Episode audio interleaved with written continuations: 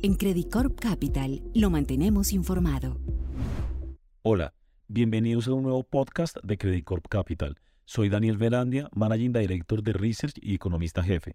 En esta oportunidad les comentaré acerca de nuestra visión actual sobre el mercado de deuda soberana en moneda local en la región andina y les presentaré nuestras actuales recomendaciones. En un contexto donde la curva de bonos del Tesoro norteamericano ha descendido en cerca de 30 puntos básicos en promedio en lo corrido del año, principalmente ante la expectativa de la posibilidad de un recorte de tasas por parte de la Reserva Federal en el segundo semestre de este año, las curvas de deuda soberana de la región andina han tenido un desplazamiento a la baja, con la excepción de Chile.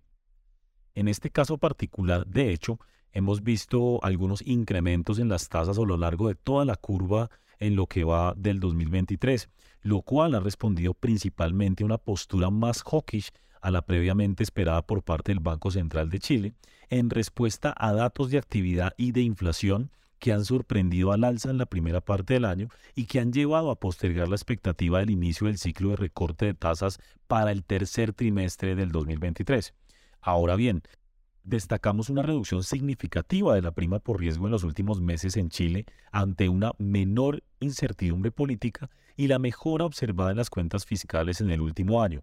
Bajo este escenario y considerando nuestra previsión de que la prima por riesgo se mantendrá contenida ante la continuación de un nuevo proceso constituyente moderado y la moderación adicional de reformas, así como nuestra proyección para el cierre del año de una inflación cercana al 5% y una tasa de política de 8.75%, vemos valor en papeles nominales en la parte corta y media de la curva entre 3 y 7 años para posiciones a mediano plazo. Como recomendación más táctica, los títulos indexados a inflación con vencimiento en el 2028 y 2030 presentan, en nuestra opinión, niveles de entrada atractivos ante la posibilidad de nuevas sorpresas sobre la inflación. En el muy corto plazo, especial atención deberá ser puesta a la eventual discusión de un nuevo retiro de FPS y su potencial impacto en el mercado de renta fija. Por el contrario, en el caso de Colombia hemos observado una reducción que llega a superar los 100 puntos básicos en promedio a lo largo de toda la curva de rendimientos.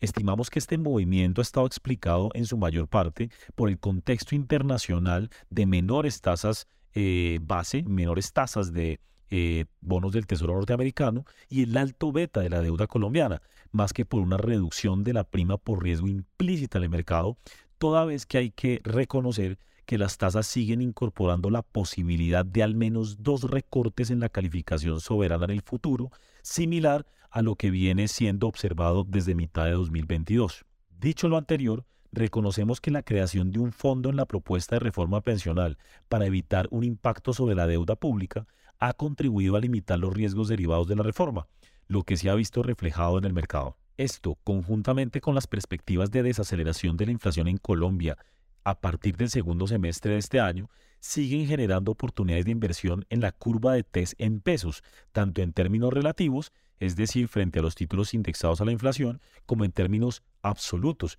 particularmente considerando el nivel históricamente alto de las tasas de negociación actuales. Asumiendo un enfoque conservador, Creemos que el balance riesgo-retorno más atractivo se encuentra actualmente en los test en pesos con vencimientos entre el 2028 y el 2030. En todo caso, seguimos considerando que los desarrollos y el resultado final alrededor de las principales reformas propuestas por el gobierno serán factores determinantes para el comportamiento futuro del mercado, particularmente de la parte larga de la curva ante la alta incertidumbre actual acerca de su potencial impacto fiscal en el mediano y largo plazo. Eh, esto especialmente en relación con las reformas a la salud y la reforma pensional. Por su parte, el test VR con vencimiento en marzo del 2027 luce atractivo como protección de corto plazo ante la incertidumbre sobre la inflación. Finalmente, en el caso de Perú, también se ha visto un desplazamiento a la baja de incluso más de 60 puntos básicos en promedio de la curva soberana eh, en lo que va del año. El contexto internacional y la posibilidad de que el Banco Central haya finalizado su ciclo alcista de tasas tras tres reuniones de política consecutivas, tomando la decisión de mantener la tasa inalterada en el actual nivel de 7.75%. Y con esto, la mayor probabilidad de que el ciclo de recortes de inicio a partir del tercer trimestre han sido los principales factores que han explicado este comportamiento. Por el contrario, eventos domésticos recientes, incluyendo las protestas sociales observadas a comienzos de año, los efectos causados por el ciclón Yaku y el inicio de un fenómeno del niño costero, han limitado la posibilidad de valorizaciones adicionales de la deuda soberana ante la incertidumbre generada por estos eventos en cuanto a su potencial impacto tanto a nivel político como sobre la inflación y las cuentas fiscales a futuro. Al mismo tiempo, no debe olvidarse que se han seguido dando discusiones alrededor de la posibilidad de nuevos retiros de ahorros pensionales, con lo cual el mercado estará particularmente atento a los desarrollos acerca de este debate y su potencial impacto.